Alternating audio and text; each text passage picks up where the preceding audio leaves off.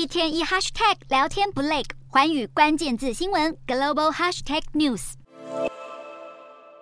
一大早起床为婴儿换尿布，同时还要照顾家中另外两位年幼的孩童。这位来自以色列的犹太人妈妈每天都过着这样的育儿生活。事实上，一对夫妻育有三名儿女，在以色列人心中是理想的家庭规模。尤其对犹太教徒来说，子孙满堂是他们生活的绝对重心，而这也是促成以色列成为已开发国家之中出生率居冠的关键因素之一。美国中央情报局的世界概况统计指出，以色列每一千人当中就有十七点三人是新生儿。而根据外媒估算，出生率高达二点九，比已开发国家的标准值二点零高出不少。而以色列的出生率之所以能够在已开发国家中脱颖而出、逆流而上，除了宗教因素外，曾经历种族灭绝的历史伤痛，也让该国人民认为拥有更多的孩子是人生中难能可贵的福气。此外，以色列实施的全面征兵制，让该国无论男女都需要当兵。面对战争的不确定性以及可能阵亡的危机，多生一些孩子分担风险，也是不少以色列父母潜意识中的期盼。让民众更愿意增产报国的是，以色列拥有强大的社会安全网，像是托婴中心的补贴、公共医疗的保健等。当局也有许多让妇女更能平衡工作和家庭的政策。针对不孕的夫妻，政府甚至可以免费提供试管婴儿技术，让民众几乎可以无后顾之忧的生育儿女。